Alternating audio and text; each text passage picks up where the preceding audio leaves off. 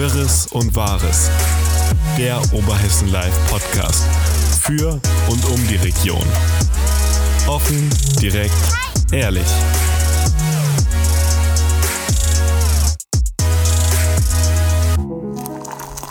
Willkommen, liebe Zuhörerinnen und Zuhörer, hier beim OL-Podcast Wirres und Wahres. Ähm, ich bin Luisa. Nach der letzten Woche Urlaub bin ich wieder da und sitze hier wieder zusammen mit Thorsten. Ja, ich bin auch da. Hallo zusammen nach einer kurzen Woche. Ja, das war wirklich eine sehr kurze Woche. Wie war denn der letzte Podcast? Mit Alina? Genau. Gut. Sie hat das echt gut gemacht. Na, das ist schön. Dann können wir sie das nächste Mal mal öfter hier als Vertretung dazu holen, würde ich sagen. Na, du wolltest ja wieder unbedingt. ich hatte ja auch Urlaub. Sei mir auch mal gegönnt.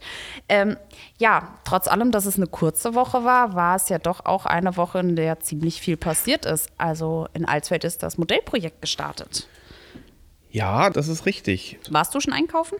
Einkaufen? Ja. Nein. Nein? Nein, ich war tatsächlich noch nicht einkaufen. Zumindest nicht in meiner Freizeit, weil ich bis dahin keine hatte.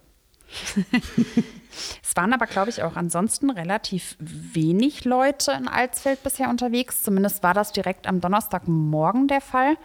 Das von den Kunden her ist ein bisschen verhaltener war, obwohl, das muss man ja dazu sagen, das Testzentrum, was da neu in der Obergasse eingerichtet wurde, ausgebucht war. In der Stadt war es trotzdem ein bisschen mehr Presseteams unterwegs als tatsächlich Kunden, hatte man so ein bisschen das Anfangs Gefühl. ja, aber das ist ja, wenn man mal ehrlich ist und das Ganze ein bisschen reflektiert und mal hinterfragt und drüber nachdenkt, auch ganz nachvollziehbar und eigentlich auch geplant gewesen von der Stadt. Warum? Es müssen sich ja alle Einzelhändler und an dem Projekt teilnehmenden Unternehmer auch regelmäßig, sprich jeden Tag testen lassen. Mhm an dem Donnerstagmorgen, an dem im Prinzip das Testzentrum den ersten Tag auf hatte in der Innenstadt, das neu geöffnete, mussten sich natürlich erstmal alle Einzelhändler testen lassen, um überhaupt in diesen täglichen Rhythmus reinzukommen. Also glaubst du, dass es deswegen ausgebucht war, weil da überwiegend viele Einzelhändler da waren? Zumindest am Vormittag war es sicherlich so, dass die Einzelhändler die Termine größtenteils wahrgenommen haben. Okay. Weil sich eben auch aus vielen Gesprächen mit den Einzelhändlern und dann zum Nachmittag hin waren eben auch ein paar Termine frei, denen dann die Kunden wahrnehmen konnten weil die Einzelhändler müssen sich ja morgens testen lassen, bevor sie an die Arbeit gehen quasi. Ja, dass gut, sie eben, das stimmt, sonst dürfen sie nicht anfangen zu arbeiten. Das war da sicherlich die Thematik und dementsprechend war es natürlich Verhalten der Staat. Und dann war es ja eben auch so, dass die Zahlen natürlich von vornherein oder die Tests begrenzt sind. Mhm. Das heißt, es sind ja nur die Alsfelder Testzentren zugelassen, die drei. Und die drei Testzentren haben natürlich auch mit der vorherigen Terminvereinbarung ein gewisses Limit, was sie einfach am Tag schaffen können. Mhm. Und das ist von der Stadt ja ganz bewusst begrenzt gewesen, dass es eben nicht kontrolliert und mit dem Motto wie Sicherheit vor Schnelligkeit. Genau, nicht zu diesem, diesem Shopping-Tourismus eben auch kommt, wie man das ja von Bildern aus Tübingen auch gesehen hat, wo dann scharenweise Touristen nach Tübingen gepilgert sind, sag ich jetzt mal. Genau, von daher würde ich sagen, muss man der Stadt eigentlich ein großes Kompliment wiederum aussprechen. Ich bin tatsächlich in den letzten zwei Wochen von der Stadt ein Fan geworden, zumindest in der Umsetzung dieses Projekts. Und es ist alles gekommen, glaube ich, wie sie sich das erhofft und erwartet haben. Die angebotenen Tests wurden ausgenutzt. Mhm. Es hätten nicht mehr sein können. Also es wurde alles im Prinzip so erwartungsgemäß genutzt. Die Stadt war nicht überrannt. Zumindest nicht überrannt von Kunden, sondern eher überrannt von Presse. Das muss man ja tatsächlich einfach mal so sagen. Alsfeld war auf jeden Fall omnipräsent in der Presse. In, ja, definitiv. Also Im Radio, ist ja wirklich alles rumgesprungen. Von FFH über der Bild-Zeitung, ZDF, ARD, HR, RTL Sat 1, dann die regionalen Zeitungen. Gerüchte sagen, CNN war sogar da. Nein. Da wäre ich doch sehr überrascht. Wahrscheinlich schon. Aber es war auf jeden Fall omnipräsent und Alsfeld hat ja letztendlich als erste Kommune in Hessen das Projekt gestartet. Und wie gesagt, aus, ich denke, aus der bisherigen Beurteilung, was man beurteilen kann, eigentlich auch sehr erfolgreich. Ich persönlich weiß nicht wirklich, wo es hinführen soll. Es wird ja gesagt, dass das Projekt auch wissenschaftlich begleitet wird. Und ich frage mich tatsächlich, wie wird das wissenschaftlich begleitet? Wer begleitet das? Das ist eine Sache, die mir auch nach, ich habe, wie gesagt, im Vorhinein tatsächlich ja relativ wenig mitbekommen, aber wie läuft das Ganze ab? Wird das durch das DRK wissenschaftlich begleitet oder läuft das über das Ministerium? Weißt du das? Naja, jetzt hat man ja dadurch, dass man eben testet, hat man ja Zahlen. Wie viele Tests habe ich am Tag gemacht von lauter Menschen, mhm die im Prinzip keine Evidenz in sich tragen, dass getestet werden muss, wie das bei den normalen PCR-Tests ist, sondern von eigentlich komplett gesunden, symptomfreien Menschen. Weil jemand, der nicht davon ausgeht, gesund zu sein, würde ja nicht mit dem Vorhaben, arbeiten zu wollen oder einkaufen zu wollen, zu so einem Test gehen. Also mhm. wir sprechen davon, dass wir wirklich nur potenziell gesunde Menschen testen. Zumindest die, die gesund sind, weil sie keinerlei Symptome oder Krankheitssymptome haben, was aber natürlich nicht heißt, dass sie infiziert sein könnten trotzdem. Denn Richtig, deswegen sage ich ja potenziell. Und wir wissen ja auch mittlerweile, dass ich glaube, zehn Personen schon gefunden wurden als positiv. Und Stand heute, Freitag? Also ich weiß von einer Zahl von acht, äh, ich glaube, das war gestern gestern. Ich weiß aber leider nicht genau den Zeitraum. Auf jeden also Fall. Also ich weiß, dass bis, bis 15 Uhr gab es zwei. Gestern. Die, äh, genau, gest Nur äh, gestern. Äh, Donner Donnerstag 15 Uhr gab es zwei Leute, die bis zu diesem Zeitpunkt äh, positiv getestet wurden. An diesem Tag, wurden. Donnerstag. Genau. genau.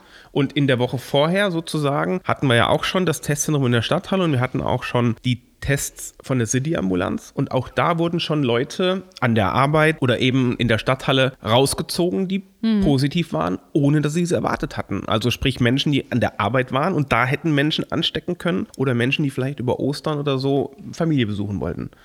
Die alle aber davon ausgingen, sie seien negativ. negativ und die hm. dann eben positiv waren. Und das Projekt ist ja diese Vermischung von diesen zwei verschiedenen Dingen. Zum einen das Modellprojekt mit dem Einkaufen, wo das Einkaufen ermöglicht wird. Zum anderen aber auch das generelle Hochfahren der Testkapazitäten in Alsfeld, was ja auch vielerorts in anderen Städten stattfindet. Überall kommen ja die Testsender jetzt und es wird aufgerufen dazu, nimmt, nutzt die Tests. Bei uns wird das natürlich jetzt irgendwie in, in einem Aufwasch wahrgenommen, aber letztendlich geht es ja darum, dass die Leute sich testen lassen. Ich sage jetzt mal natürlich, äh, gerade bei diesen Diskussionen über die Modellprojekte, über die Modellkommunen und, und, und, steht ja immer wieder im Fokus, dass es auch mit ein Ziel ist, potenziell infizierte Menschen rauszufiltern, die davon gar nichts mitbekommen, weil sie keinerlei Symptome haben. Aber bei dieser Modellkommune selbst wird ja auch schon darauf plädiert, dass man sagt, okay, man möchte eben schauen, wie sind denn Öffnungen möglich? Und ähm, welche Rolle spielen denn Öffnungen bei dem Infektionsgeschehen selbst? Und da muss ja natürlich schon auch eine klare wissenschaftliche Begleitung dazukommen. Die kann ja eben über die Zahlen erfolgen. Und wenn wir jetzt wissen, dass wir aus, das sind jetzt ausgedachte Zahlen, wenn wir wissen, dass von vielleicht 5000 gemachten Tests zehn Menschen positiv waren, Mhm. Und das dann im Nachhinein, und das ist ja eine ganz wichtige Info, wer positiv getestet wird bei den Schnelltests, wird ja dann noch mit einem richtigen PCR-Test nachgetestet. Ja. Wenn wir dann wissen, wie viele kann man sozusagen aus der Bevölkerung, aus der vermeintlich nicht infizierten Bevölkerung rausfischen, davon kann man ja Dinge ableiten. Davon kann man Dinge ableiten, aber man kann beispielsweise nicht davon ableiten, ob die Öffnungen der Einzelhändler selbst, und ich meine, ich persönlich bin der Meinung, nein, sie tragen zum Infektionsgeschehen wenig bei würde ich jetzt von meiner Seite aus, wir haben bisher noch nie irgendwas auch nur ansatzweise darüber gehört. Auch während der Zeit im Sommer, als wir geöffnet hatten, als auch die Restaurants geöffnet hatten, war nie irgendwie eine Meldung, hey, da war ein Restaurant und da waren die Leute drinne und die haben sich alle infiziert. Es ist zum Superspreader-Ort geworden. Diese Meldung gab es hier aus dem Vogelsbergkreis nicht. Wir können ja trotz allem, äh, wenn wir potenziell Leute finden, die infiziert sind, nicht unbedingt sagen, welche Rolle die Öffnungen dann für das Infektionsgeschehen haben. Ja, natürlich kann man das ein Stück weit ableiten. Also ich sag mal, alle Infektionen, die bis Stand heute stattgefunden haben, können ja per se gar nicht zurückzuführen sein auf das Experiment, weil das erst mhm. gestern gestartet ist. Das heißt, selbst wenn ich mich gestern Morgen um 9 Uhr als allererster in der Stadt irgendwo hätte infiziert, wäre ich heute noch nicht positiv weil ich ja drei, vier Tage brauche, bis die Tests anschlagen. Mhm. das heißt, was wir jetzt sehen, und wir haben ja heute 60 Neuinfektionen oder knapp 60 Neuinfektionen im ja. Vogelsbergkreis. Das ist ziemlich sprunghaft in die Höhe geschossen. Ist sicherlich eher zurückzuführen auf Ostern. Das sprich, das Verhalten das ist auch letzte. Noch zu früh. Oder, oder selbst das ist noch zu früh. Ja.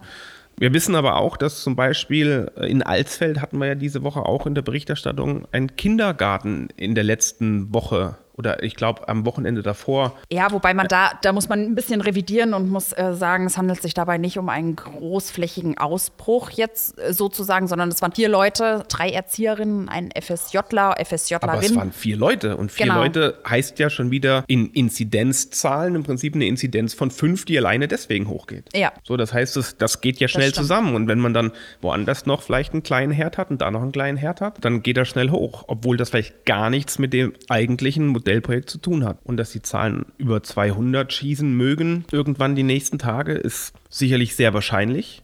Ich glaube aber nicht, dass es an dem Projekt hängt. Und was ich noch viel verrückter finde, ist, was werden die Leute wohl tun, wenn das Projekt eingestellt werden sollte? Werden sie sich weiter testen lassen oder hören sie auf? Das ist halt eben gerade die spannende Frage. Ich würde mal davon ausgehen, dass sie es lassen, weil sie haben keinen Grund rauszugehen. Außer sie werden so oder so grundsätzlich wöchentlich an der Arbeit oder im Betrieb, wie auch immer, getestet. Aber ansonsten, dass die Leute dann tatsächlich in die Testzentren fahren, um sich testen zu lassen. Warum? Sie hätten ja theoretisch keinen Grund mehr. Richtig. Außer sie würden sich privat mit jemandem treffen wollen. Genau. Und sich diesbezüglich vorher testen lassen wollen. Wir zum Beispiel werden ja einmal die Woche, mindestens einmal die Woche getestet. Diese Woche war es sogar dreimal. Diese Woche war es bei dir dreimal, bei mir zweimal.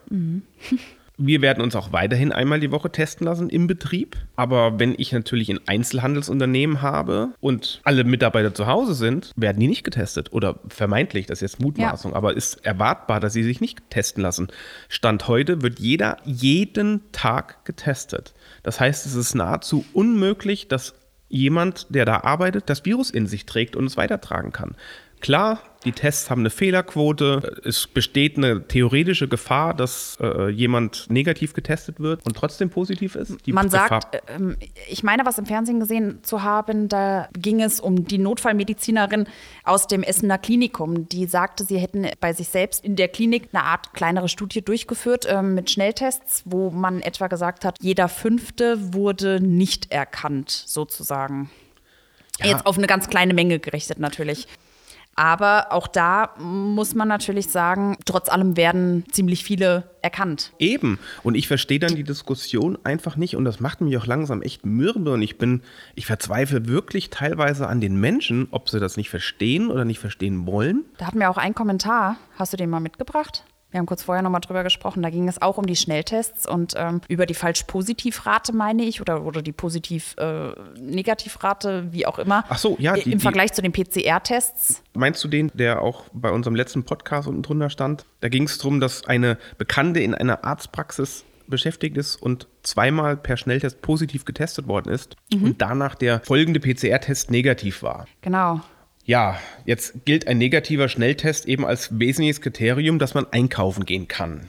Jetzt nimmt man mal dieses Szenario und würde sagen, super, jetzt ist die Bekannte, die wurde falsch positiv getestet, hätte einkaufen gehen wollen, die hätte den falsch positiven Test gemacht bekommen und hätte nicht einkaufen gehen dürfen. Also es wäre kein Schaden entstanden, außer für die Person, dass sie nicht hätte einkaufen gehen können. Also eigentlich prinzipiell, wenn man es jetzt einfach nur mal so sieht, man ist auf Nummer sicher gegangen. Es hat sich letztendlich als beim PCR-Test als falsch rausgestellt und dann ist doch alles tutti. Eigentlich schon. Müsste Genau. man eigentlich meinen, Das oder? ist der Punkt, genau. Das heißt, der Schaden für die Gesellschaft ist keiner entstanden. Es ist jemand fälschlicherweise am Einkauf gehindert worden. Was er aber ja dann auch eine Woche später nachholen könnte. Wenn man ein Schnelltest positiv getestet wird, wird unmittelbar ein PCR-Test im Anschluss gemacht, der dann in ein Labor eingeschickt wird und das Ergebnis kommt je nachdem, wann das ist, noch am selben Tag oder am Ah ja. nächsten Tag. Okay. Das heißt, Es war, es war ja ganz am Anfang der Pandemie mal so, dass es doch recht lange gedauert hat, bis Nein, das geht mittlerweile. Aber Also er hat bei uns gesagt, wir werden morgens getestet um halb elf. Er hat gesagt, wenn wir jetzt das direkt einsenden würden, das wird per Kurier dahin gefahren. In unserem Fall hier nach Ah ja, Marburg, okay. wo wir ja auch, wir wo zwei wir, waren wo da wir ja waren. mal. Letztes Jahr. Mhm. Genau, und dann kriegen sie noch um 17 Uhr oder um 18 Uhr dann abends das Ergebnis. Naja, gut, so hat sich das auch alles eingespielt. Das war ja tatsächlich damals noch ganz am Anfang, als wir auch von den Testutensilien nicht genug hatten und, und, und, wo das äh, teilweise relativ lang gedauert hat, ne? Warum diskutieren wir dann noch darüber, dass potenziell falsche Tests, selbst wenn sie nur 80, 90 prozentige Wahrscheinlichkeit haben, Infizierte auszusortieren und Mhm. Das heißt, wenn wir neun von zehn Leuten aussortieren, sind wir doch 90 Prozent sicherer, als wenn wir es nicht machen würden. Aber wir diskutieren drüber, dass es dann keinen Sinn macht, das zu tun. Das ist, als würden wir sagen, naja, die Polizei schafft es eh nicht, alle Straftäter festzunehmen. Dann Also lassen wir es doch ganz weg. einfach. Das ist was, wo ich tatsächlich an dem Verständnis oder an der Logik und an dem Verstand von manchen Menschen anfange zu zweifeln. Und das ist echt verrückt. Aber meinst du vielleicht, das liegt nicht eher auch daran, dass den Leuten vielleicht einfach ein langfristiges Ziel fehlt, eine langfristige Perspektive ja, aber egal, was wir tun. oder eine Strategie einfach?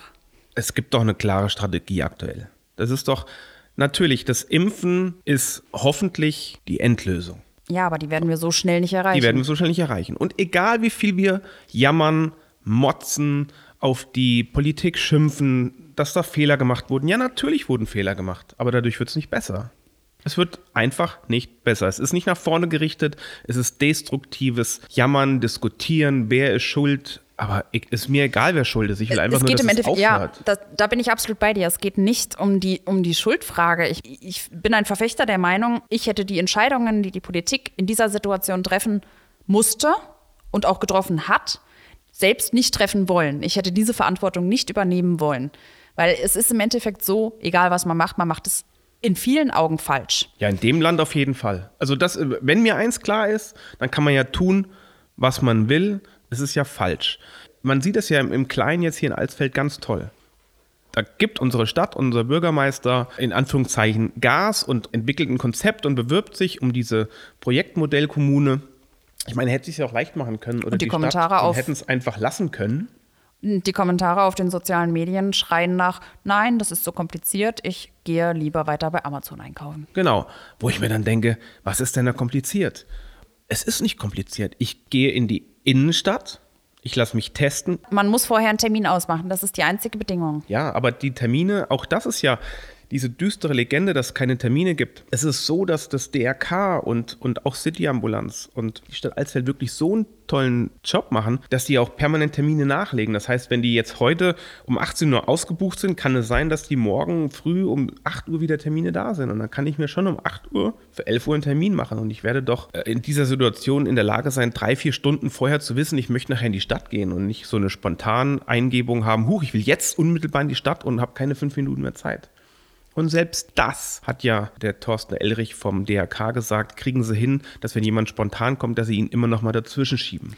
Was aber nicht, insofern nicht, was heißt nicht gewünscht, Äh, das ist jetzt ein falscher Ausdruck, aber es wäre schöner, wenn vorher ein Termin ausgemacht werden würde, damit dieser Zeitablaufplan, den Sie ja auch eben haben mit den Fünf-Minuten-Taktungen, einfach da nicht in Verzug kommt, dass es nicht dazu kommt, dass sich draußen lange Schlangen Ja. bilden oder ähnliches. Und man hat Von daher natürlich auch seine Daten ja schon eingegeben und muss Ganz nicht genau. handschriftlich irgendwo Ganz genau. eingeben. Und das führt ja dann ähm, letztendlich zu ähm, den Verzögerungen. Aber es einfach. ist kein, wenn wir ehrlich sind, es ist kein Grund. Es ist kein, kein Aber wirklicher was Grund. trotzdem, woran liegt es, dass, Woran dass es die liegt? Leute Das ist eine gute Frage. Ich glaube, es kann einfach nur in den Köpfen der Menschen sein. Also und da habe ich auch ein gewisses Verständnis für, weil wir alle, glaube ich, einfach nur durch sind nach dem Jahr jetzt. Aber wir können an dem Impfding nichts ändern, außer wir haben hier irgendwo äh, jemanden sitzen, der äh, ganz schnell Impfstoff produzieren kann. Ich mutmaße aber mal, nein.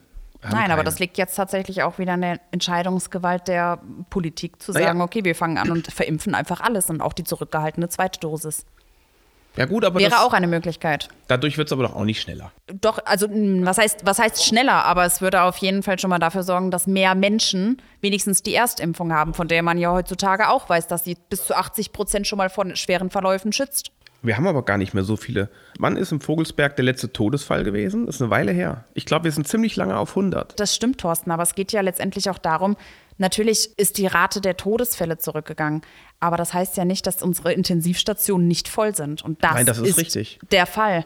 Und da liegen Menschen, die jung sind, die aber bleibende Schäden ist mittragen und die absolut dann richtig. ein Leben lang eben beschäftigen. Von daher, jede Entscheidung, die nicht getroffen wird, fordert Menschen, die dann letztendlich ihr Leben lang mit irgendwelchen Spätfolgen zu kämpfen haben. Ja, aber das sind wir doch mal ehrlich. Ich meine, wir sind ja ein Land mit 88 Millionen Bundestrainern, wenn Weltmeisterschaft ist. Und wir sind ein Land mit 88 Millionen Epidemiologen. Jeder weiß es ja besser. Und wie du eben gesagt hast, in der Entscheidung zu stecken, das, das Richtige zu machen, ist sicherlich nicht einfach, aber es gibt ganz sicherlich, ich glaube, da kann man sich sicher, sicher, sicher sein, die würfeln ja nicht aus, was sie tun, sondern die beraten sich schon. Und ein richtig oder ein falsch weiß man vorab nicht. Wenn das klar wäre, würde die Entscheidung ja so getroffen werden. Also ich denke, nach einem Jahr Pandemie sollten wir schon wissen, was ist richtig und was ist falsch. Ja, wir wissen doch, was richtig und falsch ist. Wir wissen, Warum tun wir es dann nicht? was Warum, denn? wir warum wissen, dass handeln wir Impfen ist, anders? weil einfach Impfstoff muss ja hergestellt werden. Und ich kann ja nicht einfach nur Hex Hex sagen, wie Bibi Blocksberg, und dann sagen, hier ist der Impfstoff, sondern er muss hergestellt werden. Und es schickt ja auch nicht nur 5% oder 10% geimpft zu haben. Das ist schön für die einzelne Person, die geimpft ist, weil die Person ist sicher, ja. Aber wenn ich das Gesamte im Blick habe, die gesamte Bevölkerung, dann habe ich das nun mal erst dann erreicht, die Herdenimmunität, wenn jeder der 88 Millionen oder wie viel auch immer wir es sind gerade, ein Impfangebot bekommen hatte und jeder, der geimpft werden will, geimpft werden kann. Erst dann hat im Prinzip ja, die Politik ihre Arbeit erfüllt. Und das Datum ändert sich doch nicht. Das wird, es bleibt der 30.06., wenn wir den einfach mal festlegen, ob ich zuerst alle zuerst impfe oder zweitimpfe, ist völlig egal. Es kommt darauf an, wann ich den letzten impfe. Für die Für das- das, für das Gesamte. Für den Einzelnen ist für es das ein Gesamte Unterschied. schon, ganz genau. Und darum geht es ja eben auch, um auch einfach diese dritte Nein, Welle es geht um die Gesamtheit. Ich finde nicht, es geht um Einzelne. Natürlich, für den Einzelnen ist der Einzelne wichtig. Also ich denke schon, dass es einen äh, Unterschied macht, wenn wir mit der Erstimpfung, die einen besagten Schutz von etwa 80 Prozent tatsächlich schon hat, weil die, die Erstimpfung den meisten, äh, den größten Teil des äh, Gesamtschutzes aufbaut. Wenn wir anfangen würden und würden mit der Erstimpfung Gas geben und würden anfangen und jetzt mal richtig hier loslegen, dann wäre ja ein großer Teil wenigstens schon mal mit den 80 Prozent der Erstimpfung geschützt. Und was ist der Grund, warum es zurückgehalten wird? Was passiert denn, wenn die Zweitimpfung nicht stattfinden kann aus irgendwelchen Gründen? Dann würde wahrscheinlich die volle? Schutzwirkung durchaus möglich. Dann wäre wahrscheinlich die volle Schutzwirkung Also, nicht. will man das Risiko gehen? Will ich dann das Risiko gehen, heute alle Menschen zu impfen? Dann passiert irgendwas Unvorhergesehenes und ich habe die zweite Impfung nicht und dann ist der Schutz weg und dann fangen wir von vorne an? Ist das besser? Aber es gibt ja Länder, die es eben genau so machen, wo es funktioniert, wo man sehen kann, dass es funktioniert. Letztendlich spielt es keine Rolle, was wir zwei hier Eben, über die, das- das über die das, große ich- Deutschlandpolitik sprechen. Ähm, Das ist das, was ich meine. das, worauf wir letztendlich äh, eventuell noch ein bisschen Einfluss haben, ist hier die Politik vor Ort. Und das muss man ja nun mal dazu sagen, das Aus für das Modellprojekt in Alsfeld scheint ein bisschen näher zu rücken, wenn wir uns tatsächlich diese Inzidenz mal anschauen, bei der wir jetzt schon wieder bei, ich glaube, 160 liegen. Ich weiß, es ist noch ein bisschen bis zu den, zwei, bis zu den besagten 200, die man dann auch erst noch drei Tage halten müsste, ehe das Projekt abgebrochen werden müsste. Aber wie wahrscheinlich hältst du das, dass es jetzt wieder abgebrochen wird? Wenn wir jetzt mal von diesen ganzen bundesweiten Lockdown-Geschichten abweichen. Naja, von den reinen Zahlen ist es natürlich zu erwarten. Wir hatten ja zwei null neue Fälle-Tage im Vogelsberg über die Ostertage, Ostermontag und Dienstag, glaube ich. Wenn die beiden Tage aus der Inzidenz herausfallen, und das ist dann ja nächste Woche Montag, Dienstag der Fall, oder Dienstag, Mittwoch der Fall, dann wird es sicherlich schwierig werden, die 200 nicht zu reißen. Ja, das könnte ich mir auch vorstellen. Was ich dann finde, und das ist eben das, was ich sehr schade finde, ist, in dem Moment, wo wir das abbrechen und wir, wir nehmen jetzt einfach mal eine Zahl an, dass aktuell am Tag, ich glaube, die Stadt hat was durchgegeben mit 700 Tests am Tag, mit den Unternehmen, dass am Tag vielleicht 1000 Leute in Alsfeld getestet werden aktuell. Und wir da ja 10 Leute rausgefischt haben, die jetzt erstmal mit in die Inzidenz reinfließen, die ja auch unmittelbar erhöhen. Aber diese 10 Leute, die normal an der Arbeit gewesen wären. Und das ist das, was, glaube ich, so schwer ist vorzustellen. Ich meine, machen wir das doch mal an einem Beispiel von, nehmen wir mal mich als Beispiel. Ich bin negativ getestet worden am Montag. Wäre ich am Montag positiv gewesen, wurde aber nicht getestet und ich wäre jetzt die ganze Woche hier gewesen. Ich hätte diese Woche vermeintlich anstecken können an der Arbeit die zehn, die wir hier vor Ort sind. Ich würde jetzt mit dir hier sitzen, wo ich vielleicht positiv wäre. Es gab durchaus auch Termine diese Woche, Die man besetzt hat, ja. wo, wo, wir, wo wir Kontakt hatten. Das heißt, ich hatte bestimmt 10, 20 nicht vermeidbare Kontakte letztendlich, die ich hätte anstecken können. Wenn ich davon nur zwei oder drei angesteckt hätte, wären wir schon vier, die die Inzidenz belasten würden. Wobei ich ja nicht auffallen würde, weil ich ja nichts Zusätzlich hätte. gegebenenfalls noch die Leute, die dann privat noch zu Hause angesteckt Genau, wurden. das heißt, ich sag mal, wenn ich dich jetzt angesteckt Familie. hätte am Dienstag, wärst du nach Hause gegangen, du hättest zu Hause deinen Freund angesteckt, du hättest vielleicht deine Eltern noch angesteckt oder wen auch immer. Mhm, Und so geht das weiter. Und so hätte man mich an dem Montag, wenn ich positiv gewesen wäre, im Test rausgezogen, ich wäre nach Hause gefahren und hätte niemanden mehr angesteckt. Und das ist der Unterschied. Und diese zehn Leute, die jetzt alle rausgenommen wurden, können keinen anderen mehr anstecken, weil sie sich dessen plötzlich bewusst sind und hoffentlich dementsprechend sich verhalten. Wenn wir jetzt aktuell 1000 Menschen am Tag vielleicht testen oder dann nächste Woche das Projekt aufhört und dann werden plötzlich vielleicht nur noch 500 oder 400 getestet, dann finde ich das sehr schade. Weil wir dann statistisch von diesen 10 nur 4 oder 5 gefunden hätten. Wobei man ja jetzt auch natürlich da nicht vergessen darf, wir haben sehr viele Menschen, die in den Gesundheitsberufen arbeiten, die sich selbst testen. Also heißt ja für uns jetzt beispielsweise, wir haben noch Leute, die regelmäßig getestet werden, deren Zahlen wir aber nicht haben, sei es jetzt im Krankenhaus oder ähnliches, die sich ja selbst testen. Ja, Aber ich verstehe, worauf du hinaus willst im Allgemeinen. Haben aber jetzt schon, glaube ich, auch ziemlich lange darüber gesprochen. Ich wollte noch auf ein anderes Thema nämlich hinaus. Wir hatten diese Woche auch unsere Talkrunde. ja. wo wir mit den vier großen Parteien oder vier größeren Parteien, äh, CDU, SPD, Freie Wähler und die FDP hier über die Koalitionsverhandlungen gesprochen haben, fast einen Monat nach der Kreistagswahl, wo sich ja jetzt schon abgezeichnet hat, es soll eine große Koalition geben wenn das alles so klappt und die Gespräche alle so passen. Und genau darüber haben wir nochmal gesprochen, ob eine große Koalition die richtige Wahl ist oder ob man doch hätte besser ja, eine andere Koalition mal wählen sollen und damit ein bisschen frischer politischer Wind reinkommt. Aber bei der Talkrunde ist was passiert, was uns zuvor noch nie passiert ist. Naja, zunächst mal muss man sagen, auch da wurden alle getestet vorab. ja. Wir saßen ja zusammen und es waren alle negativ, alle Beteiligten. Das ist eine Sache, die ich vergessen habe zu ja. sagen vorher. Aber ihr saßt dann viel mehr zusammen und wir hatten die Talkrunde und wir hatten tatsächlich erstmalig, und das ist sehr, sehr schade, weil es war eine sehr spannende Talkrunde, wie ich finde, und es ist auch eine spannende und es gibt sie ja auch. Aber leider wurden tatsächlich aus nicht nachvollziehbaren Gründen zwei Blöcke des Talks nicht aufgezeichnet oder nicht vollständig aufgezeichnet. Genau, ein bisschen längerer Teil und ein kurzer Teil. Genau, einmal so rund 14 Minuten und einmal so 5, 6 Minuten. Genau. Die im Prinzip in der Aufzeichnung fehlen.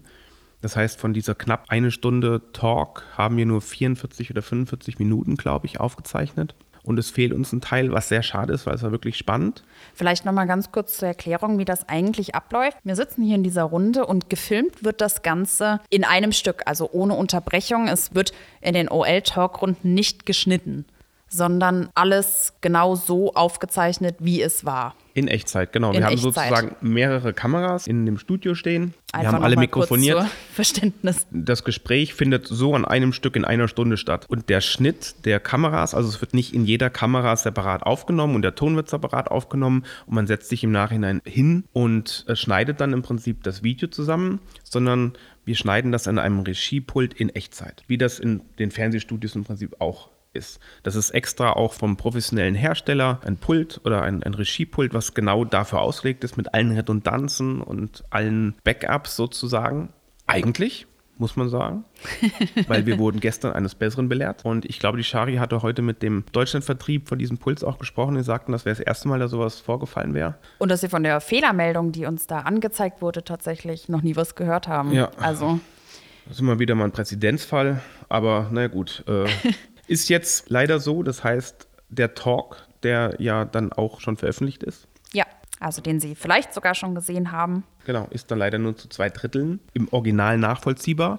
Und die Zwischenteile, die sozusagen leider nicht aufgezeichnet wurden, haben wir natürlich in unseren Köpfen eingebrannt, genauer gesagt du, und dann eben wiedergegeben zumindest in Schriftform, damit man noch ein bisschen folgen kann und auch tatsächlich weiß, worum es geht, weil es ist sehr schade gewesen, weil es tatsächlich ein den, die hinteren sechs Minuten, die gefehlt haben, das war für mich persönlich somit der interessanteste Teil. Was sehr schade dann war, dass er tatsächlich in der Originalfassung nicht da war. Das war ein Teil, da ging es darum, dass ich den Herrn Krug von der SPD gefragt habe, ob er bereit wäre, den Landratsposten oder ob die SPD bereit ist, den Landratsposten frühzeitig abzugeben, und zwar an die CDU. Wobei das ja von der Formulierung her falsch ist. Man kann den Landratsposten ja nicht abgeben. Nicht abgeben. Nein, die Formulierung, ja, die war jetzt vielleicht ein bisschen unglücklich getroffen, da gebe ich dir recht. Es ging darum, dass es aber möglich wäre, beispielsweise, dass der Landrat oder dass es in internen Absprechungen dazu kommt, dass der Landrat freiwillig zurücktritt oder sein Amt niederlegt. Freiwillig vermeintlich freiwillig. Nicht nur der FDP ist ja aufgefallen, sondern auch den anderen Parteien im Parlament und eben auch uns, dass die Koalitionsgespräche, die ja noch nicht abgeschlossen sind, aber dass es doch relativ schnell in Richtung wieder große Koalition ging. Ja. Und wissentlich aus der Vergangenheit, dass eben auch die CDU bei der letzten Landratswahl bewusst auf einen eigenen Kandidaten verzichtet hat, und das ja auch zumindest Gerüchte halber Teil der Koalitionsverhandlungen der letzten waren zwischen den beiden großen Parteien. Konnte. Wurde auch leider in dem Talk gefragt, konnte aber nicht ganz bestätigt wurden. Zumindest ähm, konnte man sich nicht mehr ganz daran erinnern. Und der SPD-Vorsitzende, der Herr Krug, selbst war zu diesem Zeitpunkt noch nicht Teil der Verhandlungen. Deswegen wusste er es tatsächlich gar nicht. Und der Herr Mischak konnte es nicht mehr ganz in Erinnerung rufen.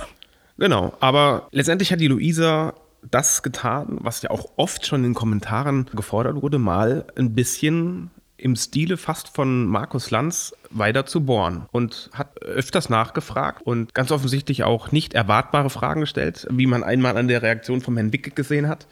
Der, ja, der genau da ganz- setzt es dann wieder an. Der, der, das ist tatsächlich auf Band, der ganz verdutzt fragte, ist das hier ernst? Ist das eine ernsthafte Frage, die Sie stellen? Ich habe mal gelernt, es gibt keine dummen Fragen. Und natürlich wäre es sehr außergewöhnlich und völlig abstrus, wenn der Landrat vorab abtreten würde. Aber theoretisch möglich wäre es natürlich. Es wäre möglich, aber ganz so abstrus war die Frage tatsächlich gar nicht. Also das zum Beispiel hatte ich jetzt im Eindruck von, vom Herrn Döveling, was auch auf der Aufnahme drauf ist, ist es auch zu sehen, dass er auch sagte, naja, so ganz abwegig ist die Vorstellung nicht, dass genau das passiert. Man muss ja auch mal im Vergleich setzen, das Amt des ersten Kreisbeigeordneten wäre nächstes Jahr fertig. Der Landrat hat schon vorab angekündigt, dass das seine letzte Amtsperiode ist, dass er danach nicht wieder antritt. Und der Herr Wicke hat ja auch ganz klar im Talk geäußert, dass die Forderungen der CDU gerade auch im Hinblick auf Personen und Personalausstattung sehr fordernd gewesen wäre. War auf jeden Fall eine Frage. Sie wurde verneint, um da- das einfach mal auch nochmal hier zu erwähnen, ähm, Die, so, welche Frage wurde verneint? ob er vermeintlich freiwillig zurücktritt. Der Herr Krug hat es verneint und der Herr Mischak hat ebenfalls verneint und hat ebenfalls auch verneint, dass sie solche Forderungen überhaupt stellen würden. Sollte es stimmen, würde man es ja nicht sagen. Aber gut, das werden wir dann irgendwann Das, sehen. das werden wir sehen dann. Das Von wollte ich daher, gerade sagen. das hat ja Herr Döbling irgendwann am Abschluss gesagt. Ob es dann am Ende so ist oder nicht, wird sich ja in der Zukunft weisen. Genau. Das war ein, ein interessant zuzuschauender Talk, wie ich finde. Also lohnt sich trotz der fehlenden Teile auf jeden Fall, es anzuschauen. Wir haben kenntlich gemacht im Video, wo genau diese Passagen sind, wo Ja, das etwas ist unübersehbar. Ja, das kann man so sagen. Also das passiert uns definitiv nicht mehr, weil obwohl wir dieses tolle, redundante Pult, an dem das gar nicht passieren kann, haben, und es kann ja doch passieren, ganz offensichtlich, werden wir ganz demnächst einfach ein drittes Mal noch backuppen, dass das tatsächlich nicht mehr passieren kann. Das stimmt. Allerdings äh, tut das der ganzen Sache nichts, äh, kein Nein. Abbruch, würde ich sagen. Also es lohnt nicht. sich definitiv trotz allem zu schauen, denn es wurde sehr, sehr viel darüber gesprochen, ähm, äh, über viele verschiedene Themen und von daher lohnt sich ein Blick rein, Genau. würde ich sagen. Es gibt nämlich einen Blick, den es so, finde ich, noch nie gab, nämlich in wie läuft das eigentlich, diese Koalitionsverhandlungen ab. Und man kann das ja nur so ein Stück weit aus Pressemitteilungen nachvollziehen. Und wir haben zum Beispiel hier in dem Talk gelernt, dass, Dass man darüber nicht spricht. äh, A, dass es ganz offensichtlich geheim ist, Ganz genau. aber auch zum Beispiel ein klassisches Missverständnis. Der Herr Krug von der SPD sagte, die FDP wolle ja gar nicht mit Ihnen sprechen. Und Herr Döbling sagte dann, ja, man hat, also der Herr Krug hätte noch nicht mal angerufen. Genau. Sondern der Landrat der hätte sich Landrat. gemeldet und Das wäre ein Gespräch gewesen, wo es gar nicht darüber gegangen wäre. Und er war sehr verdutzt, dann aus der Presse zu erfahren, dass, dass die SPD sich da dann auf die CDU einlässt oder umgekehrt, ohne dass eben diese umfassenden Gespräche stattgefunden hatten, die laut Pressemitteilung aber stattgefunden hätten. Genau, das hatte ja auch der, ähm, das hatte sowohl der Herr Döveling als auch der Herr Wicke kritisiert auch, dass man in diesen möglichen Dreierkonstellationen oder Viererkonstellationen, Viererbündnissen gar keine Gespräche geführt hat, sondern immer nur mit einem Partner, einem möglichen Partner. Ne? Was zum Beispiel auch sehr interessant ist, ich dachte tatsächlich, man setzt sich dann auch mal in dieser möglichen, sprechen wir jetzt einfach mal von diesem klassischen bürgerlichen Bündnis zwischen CDU, äh, Freie Wähler und FDP, dass man auch mal da zu dritt zusammensitzt. Aber so weit sind es ja gar nicht gekommen. Aber das Nee, ist ja genau, genau. das, was wir auf Bundesebene natürlich äh, durch die Nachrichtenlage immer mitbekommen. Tagesschau, Talksendungen, wo alle Beteiligten sich natürlich lange drüber äußern. Wir haben als Beispiel der letzten Bundestagswahl die Koalitionsverhandlungen zwischen den, den Grünen und der CDU und der FDP äh, ja sehr genau mitbekommen, wo dann der Herr Lindner im Prinzip die Koalitionsgespräche abgebrochen hat. Abgebrochen hat, ja. Und sowas kriegt man eben auf der Kreis- oder kommunalen Ebene eigentlich gar nicht mit, sondern irgendwann kommt dann die Pressemitteilung, uh, es gibt eine Koalition, aber wie das zustande Der Vertrag kam, steht, genau. gibt es eigentlich fast nichts drüber, außer ein paar PMs, die ja auch nur aus den Presseschmieden sozusagen der Mhm. Parteien kommen. Und von daher fand ich dieses Format wirklich sehr gelungen und echt interessant. Und, es gibt interessante Einblicke, Ja. ähm, wie man überhaupt oder um was es dann letztendlich geht, woran es, woran es scheitert und warum manche Gespräche scheitern und auch, wie sich die einzelnen Parteien in diesen Gesprächen eben verhalten. Aber ich denke, wenn dann der Koalitionsvertrag feststeht, der mutmaßliche zwischen der SPD und der CDU, laden wir einfach nochmal zu den Talk ein und werden dann auch diesen Vertrag dann gerne wieder zusammen mit der Opposition ähm, mal anschauen. Absolut, vielleicht tatsächlich auch mal nur mit der Opposition. Da machen wir uns mal Gedanken. Fakt ist auf jeden Fall, dann eben diesen drei erwähnten Backups, dass dann alles wirklich tausendprozentig sicher ist. Genau, und sie alles sehen können live. Genau. Zeitlich gesehen sind wir wahrscheinlich schon drüber. Zeitlich gesehen sind wir drüber. Es war auch irgendwie eine sehr aufbrausende Woche. Ich glaube, das hat man auch gemerkt. trotz der Kürze. Wir haben, glaube ich, heute noch wirrer gesprochen wie sonst, aber genauso war Die Woche. sonst. Hoffen wir, dass es nächste Woche vielleicht ein bisschen geordnet dazugeht. Und vielleicht mal auch ein anderes Thema außer Corona ansteht. Ich kann mich nämlich noch ganz kurz an dieses Gespräch erinnern, was wir ganz kurz, bevor wir diesen Podcast hier aufgezeichnet haben, geführt haben, wo deine Aussage war, "Ah, schon wieder Corona. Ja, es geht einfach nicht weg. Das stimmt. Dann würde ich mich von Ihnen, liebe Zuschauerinnen und Zuschauer, und du sicherlich auch, Thorsten, nicht Zuschauerinnen und Zuschauer, sondern Zuhörer, ganz herzlich bedanken und verabschieden und ja, freue mich auf die nächste Woche. Dito, machen Sie es gut und bleiben Sie gesund. Tschüss. Tschüss.